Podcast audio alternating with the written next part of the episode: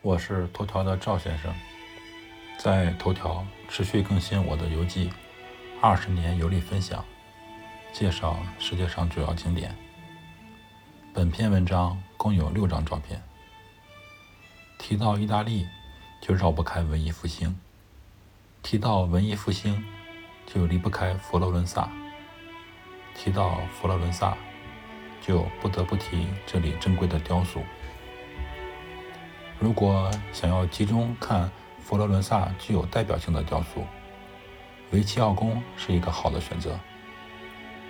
我和老婆对这种古典艺术不是特别了解，看过这里的雕塑之后，从外行的角度来说，就是觉得很美。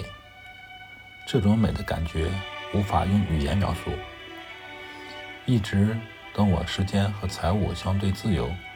开始健身，才感悟到雕塑的美体现在对肌肉线条的把控。维齐奥宫也叫旧宫，是一座建于十三世纪的碉堡式宫殿，现在是佛罗伦萨的市政厅。建筑入口装饰着带有城市的徽章。我和老婆逛维齐奥宫的时候，天空飘着丝丝细雨。我逆光随意照了一张外景。写这篇游记的时候，才发现，这是一个被绝大多数人选择的拍摄角度。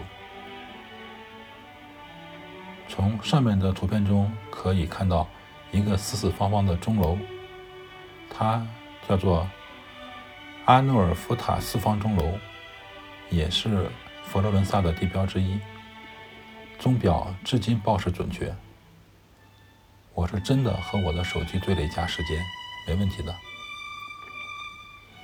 维齐奥维齐奥宫的外墙都是箭垛，起到防御的作用。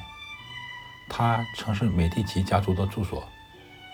正门之上有一个皇冠状的装饰，皇座为蓝底儿、白白边儿，下方两端伸出的平台各有一只狮雕。这是佛罗伦萨的石灰，狮子所谓百合花。大门两侧有两个雕塑，右侧是大力神海格力斯，左侧是大卫像。前几年，岩石 Rock 主演了一部电影，他在其中的角色就是大力神海格力斯。这是我见到的最有范儿的大力神，特别。是他头戴雄狮冠、赤裸上身的形象，和古代希腊神话的英雄人物气质很符合。米开朗基罗的大卫像原件被移到阿尔德米亚美术馆收藏，现在原位置上放置的是复制品。我在之前的米开朗基罗广场那篇游记介绍过，我曾经发游记贴大卫像，机器审查不通不通过，提示我。有裸露。这一篇游记，我发一张维齐奥宫大门的远景图试试。在这张照片里，关键部位已经很小了，估计可以通过机器审查。进了大门，可以看到中庭。中庭主体结构是拱形，有一个由复杂雕刻的圆柱组成的拱廊。连廊将各部分完美连接。这个庭院是一四七零年由米开朗基罗重新设计的，顶部美轮美奂绘制了精美的壁画，金碧辉煌。中庭中央有一个小的雕塑，造型是一个胖嘟嘟的小天使。天使是爱神丘比特，他抱着的是一只正在喷水的小海豚。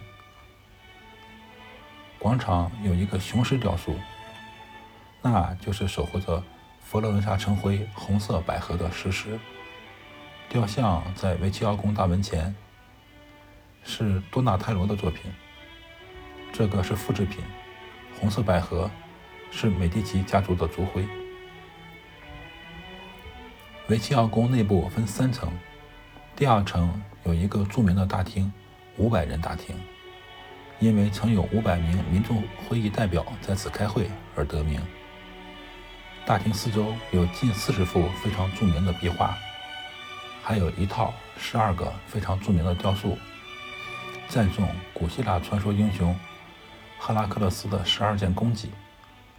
我和老婆去维齐奥宫的时候，五百人大厅有活动，不许参观，就没有拍照，非常可惜。